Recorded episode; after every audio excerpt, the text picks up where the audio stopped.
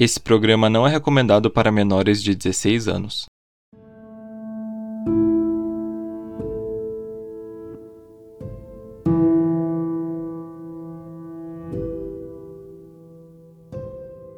Boa noite, detetives. Eu sou Rodolfo e essa semana estamos aqui reunidos para entrar em mais um caso. Quando uma estrela mirim dos concursos de beleza desaparece e é encontrada morta, polícia enfrenta dificuldades em encontrar os responsáveis pelo horrível crime. Hoje vamos discutir o que aconteceu e quem são os suspeitos de matar a menina John Benet Ramsey.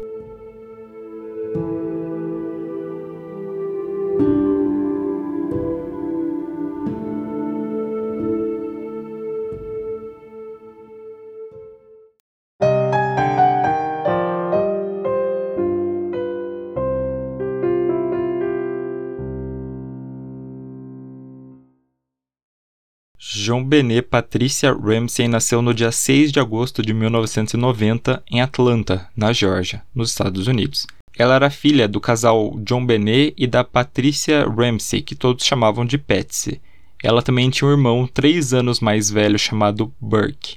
Uma curiosidade é que o nome da menina é uma junção dos nomes dos pais dela. O pai se chamava John Benet e a mãe chamava Patricia Ramsey, eles juntaram tudo e fizeram o nome da menina. Antes de ser casado com a Patsy, o John foi casado e teve três filhos com outra mulher, que ele se divorciou em 1978. Na época, o John era presidente de uma empresa de softwares de computador chamada Access Graphics, e por causa dos negócios, ele e a família se mudaram para Boulder, no Colorado, onde ficava a sede da empresa.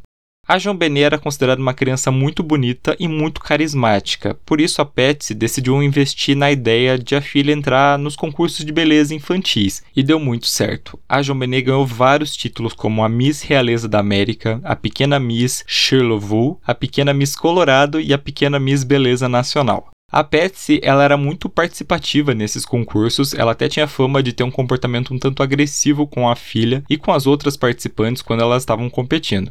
Inclusive, a própria Patsy tinha sido Miss West Virginia nos anos 70 e muita gente acreditava que ela estava projetando na filha o sonho de ser uma Miss de reconhecimento internacional.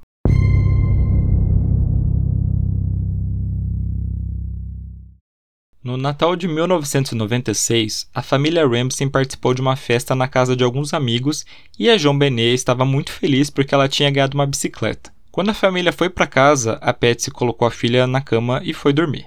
Às 5 e meia da manhã, a Patsy acorda para fazer o café da manhã e ela passa pelo quarto da filha e não encontra ela. Quando ela desce as escadas, ela encontra uma carta manuscrita de mais de duas páginas dizendo que a João Benet tinha sido sequestrada. A nota exigia 118 mil dólares para devolvê-la e dizia que se ela chamasse a polícia ou o FBI, ela seria executada. A carta é um pouquinho grande para eu falar ela toda aqui, então eu vou deixar a carta na íntegra lá no nosso site, o podcast cdd.com.br. Não esqueçam de entrar e ver todas as fotos referentes ao caso e tudo mais.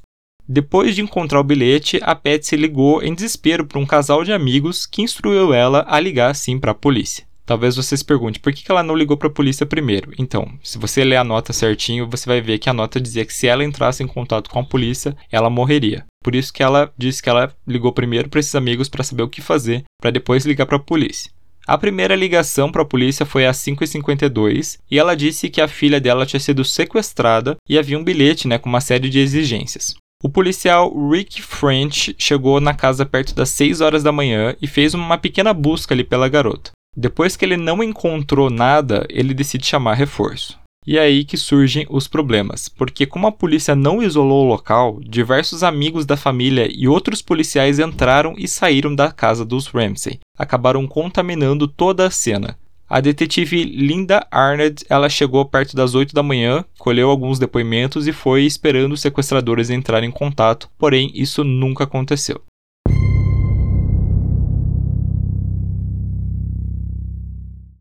No começo da tarde, a detetive Arnold pediu ajuda do John Ramsey e de um amigo da família para revistar a casa procurando por alguma coisa errada. O John desceu até o porão e ele encontrou, atrás de uma porta trancada, o corpo da Joan Benet. Ela estava coberta com um cobertor, com um cordão de nylon em torno do pescoço e também com fita adesiva na boca. O pai pegou o corpo da criança e levou para cima, e quando ele fez isso, ele contaminou todas as evidências que podiam estar nela. Foi feita uma autópsia que revelou que a John Benet havia sido morta por estrangulamento e apresentava também uma fratura no crânio. Também foi encontrada uma lesão vaginal, sangue e um DNA masculino na roupa íntima dela. A polícia identificou que o estrangulamento foi realizado utilizando um garrote. Um garrote é quando você prende né, uma corda, que no caso dela foi a corda de nylon, e algum outro objeto e vai torcendo. No caso dela foi um cabo quebrado de um pincel.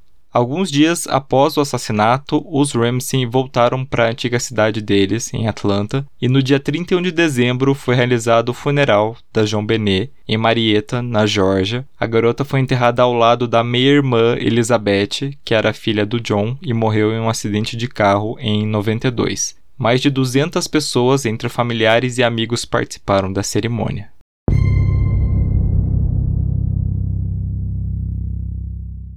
Com a cena do crime comprometida, os investigadores tiveram pouco material para trabalhar. Os membros da família estavam colaborando bastante com as investigações, forneceram sangue, amostra de cabelo e também de caligrafia para a polícia. O primeiro depoimento foi do John e da Patsy, durou mais de duas horas, enquanto o Burke, né, o irmão, foi entrevistado posteriormente. A autópsia também revelou que havia um material vegetal que o médico legista acreditava que era abacaxi e que a John Benet deveria ter comido algumas horas antes da morte dela. Fotografias da cena do crime mostraram que na cozinha tinha uma tigela com abacaxi em cima da mesa e com uma colher dentro. Só que o John e a Patsy disseram que eles não tinham colocado a tigela lá e nem tinham dado abacaxi para John Benet. A polícia encontrou as impressões digitais do Burke na tigela, embora os pais afirmaram que ele estava dormindo a noite inteira e que ele só acordou quando a polícia chegou. Outra pista que apontava que o crime foi cometido dentro da casa eram as cerdas do pincel que foi utilizado no garrote, elas foram encontradas em uma banheira. O pincel era da Patsy e ela utilizava para fazer artesanato. Agora, quanto à nota exigindo dinheiro, o John alegou que o valor pedido era quase idêntico ao bônus de Natal do ano anterior, o que sugeria que a pessoa que cometeu o crime ele sabia dessa informação. A polícia investigou diversos funcionários da Access Graphic que poderiam ter conhecimento do valor desse bônus, porém todos foram descartados. A nota de resgate chamou muita atenção do FBI, que considerou muito incomum por ela ser muito longa, sendo que dificilmente ela teria sido escrita né, na cena do crime. As investigações mostraram que somente havia impressões digitais da Patsy e dos policiais que manusearam a carta, e que ela tinha sido escrita com papel e caneta que foi encontrado dentro da casa dos Ramsey. Na época, um grupo de investigação do estado do Colorado acreditava que a carta teria sido escrita pela própria Patsy, Porém, um patologista forense chamado Michael Baden, um tribunal federal da época e mais seis especialistas em caligrafia descartaram a participação dela. Só explicando por que, que o FBI acreditava que a carta era estranha e dificilmente teria sido escrita ali. Porque se alguém realmente tivesse sequestrado a João Benet, não ia escrever uma carta enorme de duas páginas dentro da casa ali dando bobeira enquanto as pessoas estavam dormindo e poderiam acordar a qualquer momento. Geralmente, nos casos de sequestro, as pessoas entram em contato depois, né? Não escrevendo uma carta ali dentro. No dia 1 de janeiro de 97, o John e a Patsy dão uma entrevista para a CNN de Atlanta, dizendo: Há um assassino à solta. Se eu fosse um morador de Boulder, diria aos meus amigos para manter seus bebês perto de você. E a Patsy acrescentou: A América está sofrendo porque perdeu a fé na família americana. Somos uma família cristã e temente a Deus. Nós amamos nossos filhos. Faremos qualquer coisa pelos nossos filhos.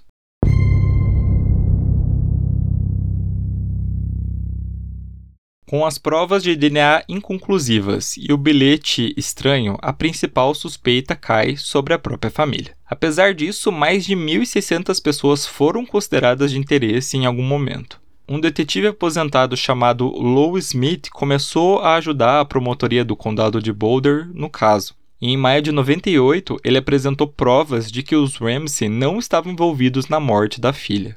E nessa mesma época começou um impasse entre a polícia de Boulder e a promotoria do estado do Colorado. além de uma pressão da mídia e da população para que o caso fosse solucionado de uma vez. Por causa disso, o governador do estado da época nomeou um promotor especial chamado Michael Keane para iniciar um júri.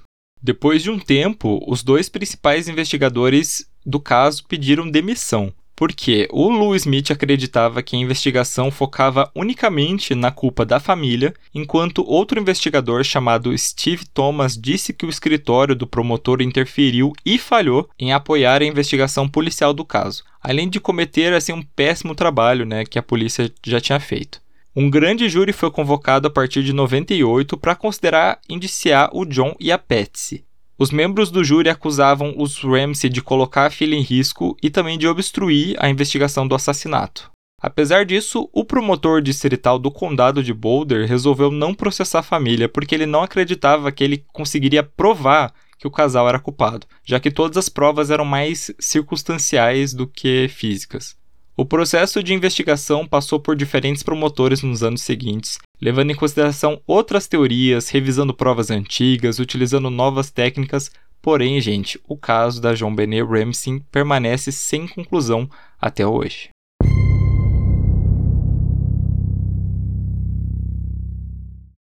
E agora vou falar um pouco para vocês de teorias, né, do que pode ter acontecido e também de alguns suspeitos. Como eu falei anteriormente, a família Ramsey foi considerada suspeita. Por quê? Por causa do pincel, da carta, da falta de evidências contra um intruso, eles foram considerados os principais suspeitos por um bom tempo. A teoria principal seria a de que a Patsy, o John ou o Burke atingiram a John Benet na cabeça e a garota acabou desmaiando. Como eles acreditavam que ela já estava morta, eles começaram um plano para fingir um sequestro mesmo com ela já morta, e acabaram incluindo né, o estrangulamento.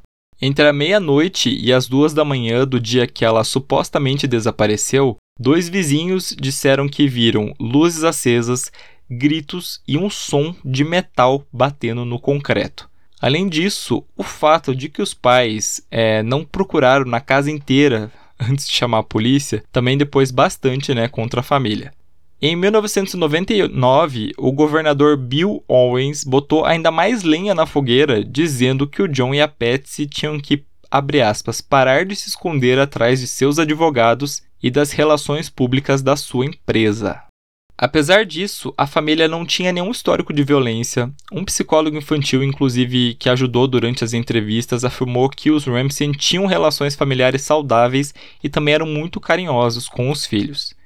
Em 2016, a CBS levou ao ar um documentário especial do caso chamado The Case of John Benet Ramsey, no qual um grupo de especialistas avaliava algumas evidências, né, e criaram uma teoria que acabou fazendo bastante sucesso. Que o Burke teria atingido a irmã na cabeça depois que ela roubou um pedaço de abacaxi da tigela que ele estava comendo. Mas ele não tinha intenção de matá-la, né?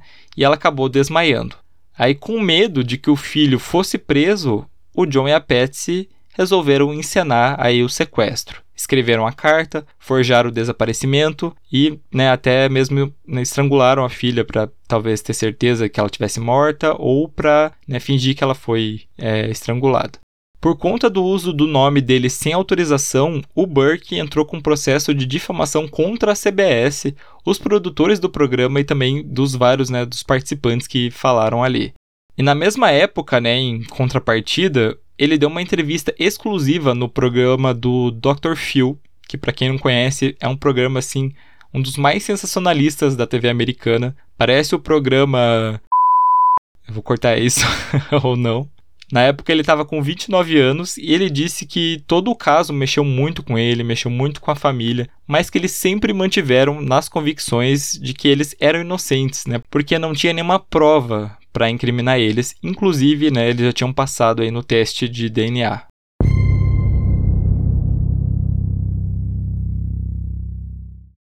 Um segundo suspeito foi o Gary Oliva, um homem que na época ele tinha 32 anos e ele já era conhecido da polícia porque ele tinha algumas condenações por crimes sexuais. Na época do caso, ele morava na vizinhança e ele tinha sido visto próximo da casa dos Ramsey.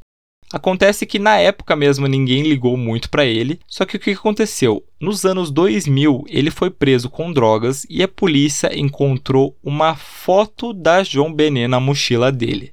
Um amigo do Gary chamado Michael Vale, ele disse à polícia que não muito tempo depois do assassinato, o Gary ligou para ele e confessou o crime. E ele disse, aspas, Nunca amei ninguém como amei John Benet. Eu a deixei dormir e sua cabeça bateu e eu assisti ela morrer. Foi um acidente. Por favor, acredite em mim. Ela não era como as outras crianças. E para piorar, o garrote utilizado para estrangular a John Benet era muito semelhante com um usado em um incidente quando Gary tentou estrangular a própria mãe alguns anos antes.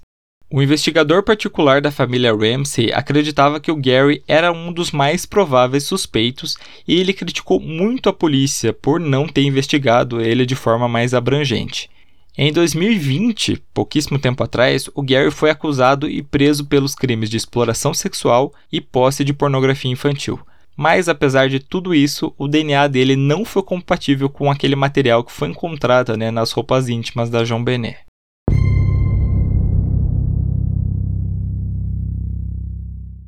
Um próximo suspeito foi o Bill McReynolds. Ele era um senhor que era amigo da família Ramsey e uma semana antes do crime ele tinha se vestido de Papai Noel para entreter ali as crianças da vizinhança em uma reunião de Natal que aconteceu na casa da família. E algumas pessoas presentes ali na festa disseram que o Bill tinha passado muito tempo com a João Benet, como se ele estivesse ali dando uma atenção muito especial para a menina. O Bill chegou a visitar a garota dois dias antes do crime e ela teria dado a ele um potinho, né, um frasquinho com glitter de presente. E ele teria guardado né, esse potinho. Inclusive, ele levou esse potinho para uma sala cirúrgica, porque ele fez uma cirurgia no coração. O item tinha tanta importância para ele que ele chegou a dizer para a esposa, né, para misturar o glitter nas cinzas dele quando ele morresse. Outras pistas circunstanciais que ligariam o Bill ao caso. A própria filha dele teria sido sequestrada e assassinada em 74, e ele escreveu uma peça de teatro em que uma das cenas consistia numa criança sendo estuprada e morta em um porão, mais ou menos o que acreditam que aconteceu com a João Benet. Apesar da história né, ser muito estranha e ter sido noticiada pelo jornal Denver Post, a polícia nunca conseguiu provar que essas pistas circunstanciais elas realmente eram reais. Então o Bill acabou meio que sendo descartado mesmo.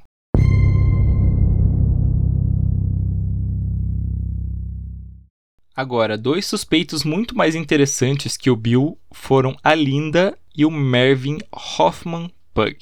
A Linda era casada com o Mervyn e eles haviam trabalhado na casa da família Ramsey como governanta e como faz tudo, respectivamente. Era dito que a Linda, mesmo não trabalhando mais lá, ela ainda mantinha uma cópia da chave da residência. Pouco tempo antes do crime, a Linda chegou a pedir um empréstimo para o John e para Patsy, mas eles recusaram, disseram que não poderiam dar para ela. Na mesma noite que o corpo foi achado, a polícia foi até a casa da Linda e do Mervyn, colheu impressões, colheu o cabelo, pediu para que ele escrevesse o número 1180 para comparar né, com o pedido de resgate. E a Linda chegou a testemunhar por mais de oito horas e ela fez assim diversas acusações contra a Patsy incluindo que ela teria múltiplas personalidades e que ela ficava constantemente chateada e irritada com a filha. E aí, segundo uma teoria da época, a Linda e o Mervyn estavam muito desesperados por dinheiro. O que, que eles fizeram? Sequestraram a João Benet, levaram a menina para o porão e escreveram o bilhete de resgate com os materiais que eles encontraram ali pela casa o casal tinha condição de saber do bônus de Natal do John, porque eles tinham conhecimentos ali sobre a casa, sobre a vida das pessoas e tudo mais, e também eles tinham conhecimentos sobre a casa, né? Então por isso que eles foram fazer tudo isso escondidos no porão. Em algum momento que ninguém sabe, o sequestro deu errado, talvez, e eles acabaram né, matando a garota. Nenhum dos dois tinha um álibi muito convincente para aquela noite, né? Eles apenas disseram que estavam dormindo em casa. Mas apesar disso, a, todas as evidências, novamente, contra eles eram só circunstanciais. A caligrafia não bateu, o DNA também não, e eles nunca foram formalmente acusados pelo crime.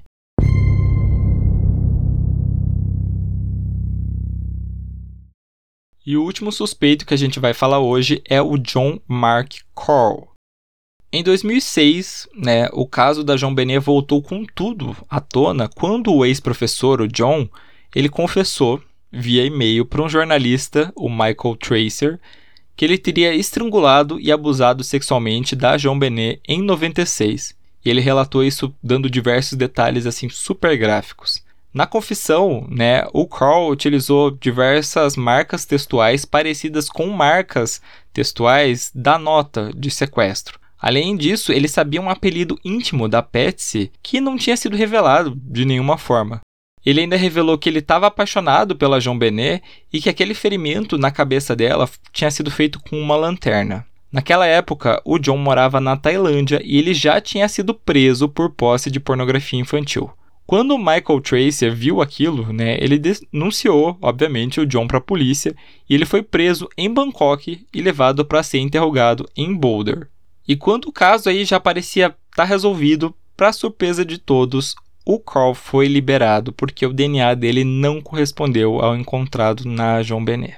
E as autoridades também não conseguiram encontrar qualquer sinal de que ele estava realmente lá em Boulder né, na época do crime.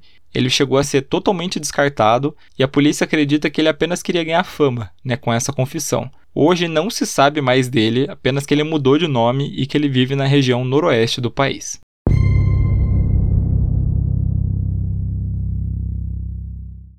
Bom, a Patsy Ramsey infelizmente faleceu em 2006 por causa de um câncer no ovário aos 49 anos e ela foi enterrada ali ao lado da filha. Já o John segue vivo, ele mora hoje no Michigan e ele se casou com uma outra mulher em 2011.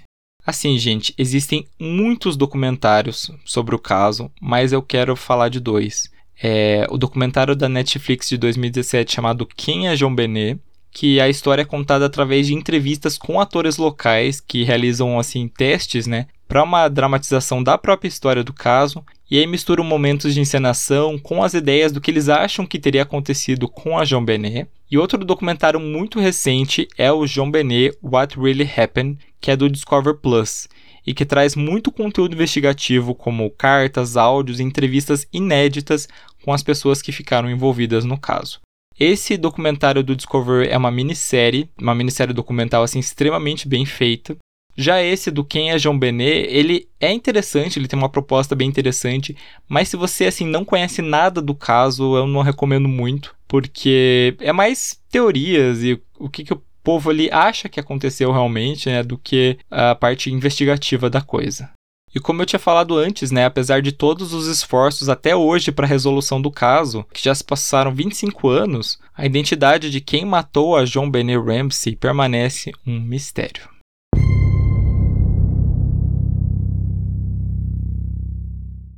Detetives, esse foi o caso de hoje. Todas as fontes utilizadas para a composição dessa pauta vão estar na descrição. E se você gostou do nosso trabalho, você pode ajudar o podcast a crescer seguindo a gente nas redes sociais, através do Twitter e do Instagram, podcastcdd. Inclusive, é por meio das redes sociais que você pode mandar sugestões de casos para a gente. Você também pode entrar no site www.podcastcdd.com.br para ter acesso à versão escrita dessa pauta e ver as imagens aí referentes ao caso. Se você puder, você também pode nos ajudar financeiramente através da plataforma apoia.se podcastcdd a partir de só um realzinho por mês. Ou, se preferir, você pode doar um valor a qualquer momento através da chave Pix podcastcdd.gmail.com.